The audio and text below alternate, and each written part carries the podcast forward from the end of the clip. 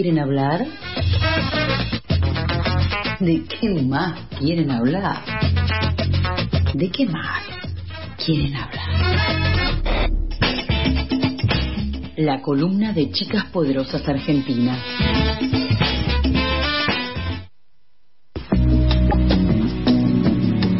Ya, en la, en la del último tramito de este programa de jueves 4 de agosto, a las 8 y 45 tenemos a nuestra querida chica poderosa, María José. ¿Cómo estás, Majo?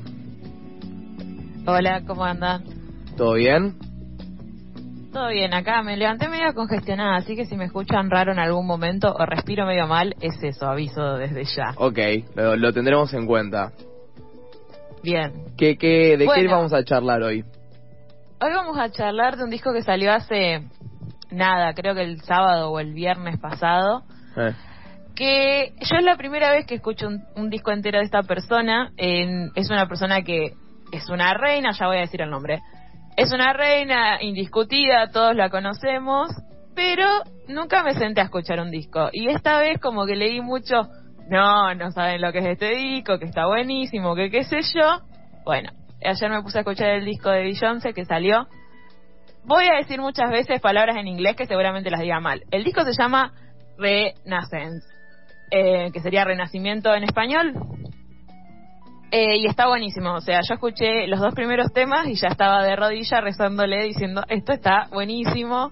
Lo terminé y efectivamente pasó eso. No me causó lo mismo que Motomami porque Motomami ya es otra experiencia.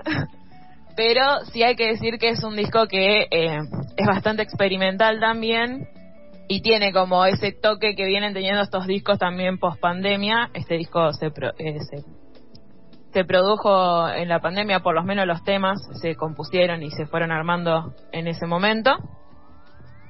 Y eh, nada, está muy bueno. No sé si han escuchado algo. Yo tengo una ¿Me relación, conocen? yo tengo una relación muy similar con Beyoncé. Sé que es una queen, que todo el mundo como Beyoncé es la reina indiscutida del mundo eterno.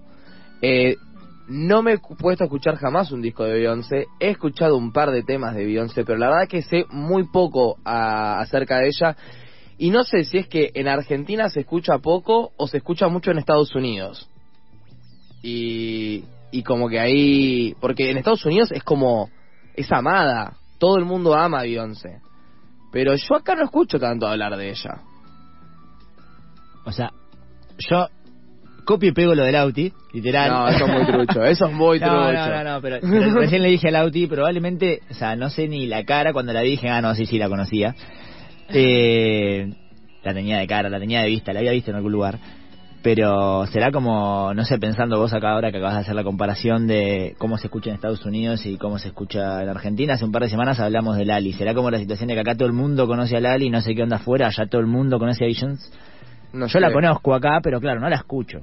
Yo la conozco porque If you like it, you wanna put a ring on it. Eh, yo la conozco de ahí. Claro. Necesito que cortemos eso y lo tengamos. Lo ponemos de cepa. claro. Una. Em, no, sí, probablemente allá en Estados Unidos se escuche mucho porque aparte tiene una trayectoria muy larga. Em, yo, por ejemplo, hace poco me enteré que estaba en Das, Destiny Child o algo así se llamaba la banda, que también como que la había ro- rompido en los 90. ¿Rompido se dice? No. Roto. Roto. La rompió. Ya con el inglés. Ya tenemos- circuitos. Era mucho con el inglés. Ya tenemos dos cosas para cortar de este programa y tener ahí a mano. Bueno, hoy estamos cómicos, chicos. eh, paso de comedia. Bueno, en fin. eh, una reina. El disco está buenísimo, eso, grabado en pandemia. Y el concepto en general, se podría decir, yo lo que hice fue ir escuchando los temas, leyendo las letras, haciendo un esfuerzo un poquito sobrehumano, yo tratando de entender inglés.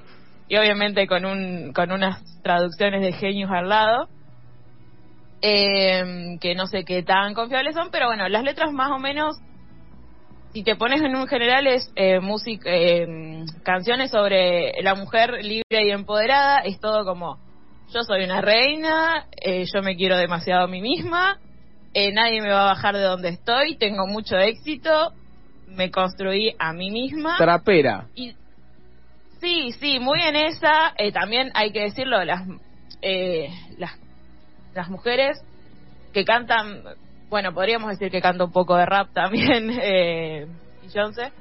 y Eh, está casada con Jay-Z. y está casada con Jay-Z. Eh, tienen un poco este esta temática recurrente en sus temas, no sé, pienso en Megan Thee Stallion, en Cardi B, Mm. Nicki Minaj, Sí. toda esa gente. Pero también tiene algo que siempre genera pole es Estados Unidos, siempre genera polémica, aunque haya mil canciones hablando de ese tema, que es el tema de la mujer deseante y también esto de, hablar de sexo en las canciones y tiene unos temazos, o sea, súper sensuales que nada, es, es maravilloso. Y después el sonido en sí eh, tiene algo de recuerdo. Venimos, venimos hablando de esto muchas veces ya con los discos que vienen saliendo este año, que todo remite a lo anterior, a lo que ya pasó, que para mí está muy bueno, yo siempre banco eso, y eh, acá viene a traer un poco de, de disco. En realidad, si, si me decís así rápido, bueno, ¿qué género es el, el disco? Yo te voy a decir disco. Ah, el de disco, el álbum.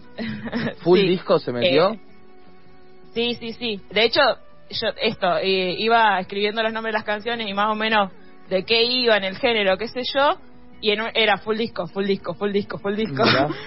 Em, pero también, bueno, mezcla esto que ya dije, rap, hip hop, R&B, house, trap. Tiene tres canciones que son trap, de hecho en una le puse, esto no es trap, lo tuyo es basura. Vamos.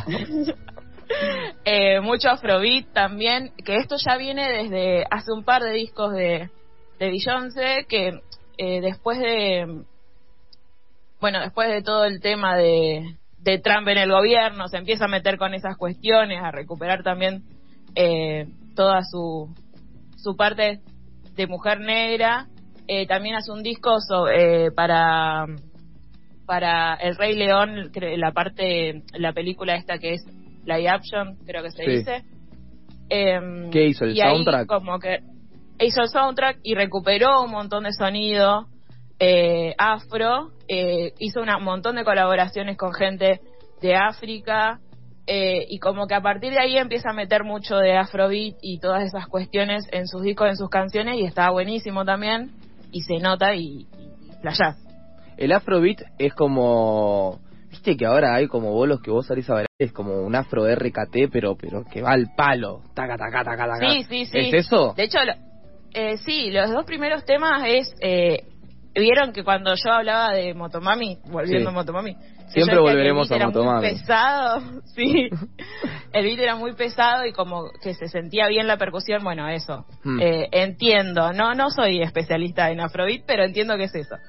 Y lo que también tiene es un poco mezclar eh, los géneros, así una licuadora y te mete en tres can- en una canción tres géneros, eh, generando que el disco te invita a bailar y un poco es esto, es vamos a bailar porque somos gente libre, empoderada y eh, nadie nos va a Súper bajar. sexy y estamos en el top de los tops. Sí, exactamente. Está bueno Y, esto, eh, perdón, está sí. bueno esto que contabas eh, de recuperar un par de cosas del Afrobeat, también como un poco recuperar las luchas que se dan por lo menos en este caso en la sociedad de Estados Unidos, así como en su momento, no sé, me hace pensar acá en como Chocolate Remix, acá armó un montón de temas con un poco de las problemáticas locales en su momento. Eh, nada, también ver esto de que claramente esto sucede en todo el mundo, por supuesto, desde ya, pero como, no sé, me hace pensar en la situación de, no me acuerdo el nombre, pero de Floyd. Floyd, no me acuerdo el nombre de Sí. pila de Floyd, eh, pero cómo ese problema vino, George, George Floyd, sí. eh, cómo eso repercutió en tantos lugares, tan, tanto en todo el mundo básicamente, tipo en el mundo del deporte, en todos lados, eh, y un poquito bueno, trae también acerca, che, esto literalmente está pasando con mucha fuerza a tal punto de que saca un disco. Sí, sí, de hecho, eh, ella, ella ya había, cuando venía con este proceso de recuperación de todo eso, lo que tiene de bueno es que ahora no necesita eh, sacar un disco diciendo todo esto en todas sus canciones, sino que lo hace más transversal y eso es buenísimo. O sea, como hablamos de transversalizar la discusión de género, acá transversaliza otras cuestiones más ra- ra- raciales eh, y, y está repiola. Porque, nada, sin convertirse de repente en la bandera de, eh, lo tiene. Después, eh, no solo el tema de, eh, bueno, meter todos estos géneros en, en las canciones, tiene que ver con eso de traer de nuevo la música disco acá, sino que hay como muchas referencias en las canciones, ya sean estéticas de- del disco, el concepto del disco, eh, los samples y las colaboraciones. Sí. Por ejemplo, la, la tapa del disco, yo busqué la foto, para mí no es tan igual, pero dicen que es una referencia a una foto que se sacó Bianca Jagger eh, entrando en caballo a eh, Estudio 54, que era una... Estudio eh, 54. claro. Sí. Una, un, un baile, un, un, Un- eh, boliche. sí, ponerle un bolo. Un bolo donde iba Eh, la de- gente de la música del momento y a donde había muchos caramelitos, podríamos decir. Sí, que bueno, en los 70 explotó con el disco. Explotó.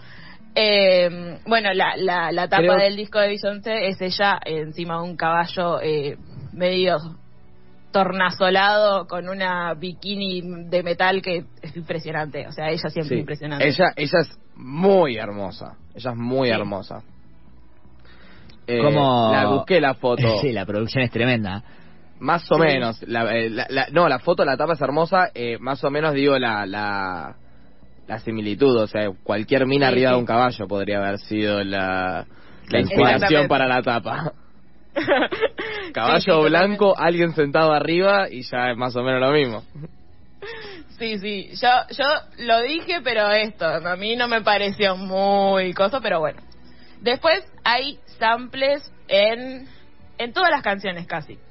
Ya sea, eh, puse algunos que son más generales porque mete como partes de otras canciones o, o gente hablando de canciones anteriores y después hay algunos eh, muy claros que los escuchás y decís esto viene de otro Eso es lo lado. hermoso de escuchar un sample y tipo, ¡pa!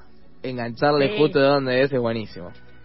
Sí, esto, esta, esta parte va dedicada a Sophie Macho que ayer estaba diciendo en Twitter que quería saber de dónde venían todos los samples. Ahí va. Eh, Kufit, que es creo que el tercer tema más o menos, eh, lo escuchás, escuchás la línea abajo y decís, esto me recuerda a algo, pensás en Das Script si sos medio termo como yo, Mm. y decís, acá hay un sample a eh, Good Times de Chic, que es como, es un sample ya que lo usa todo el mundo, eh, conocido aparte.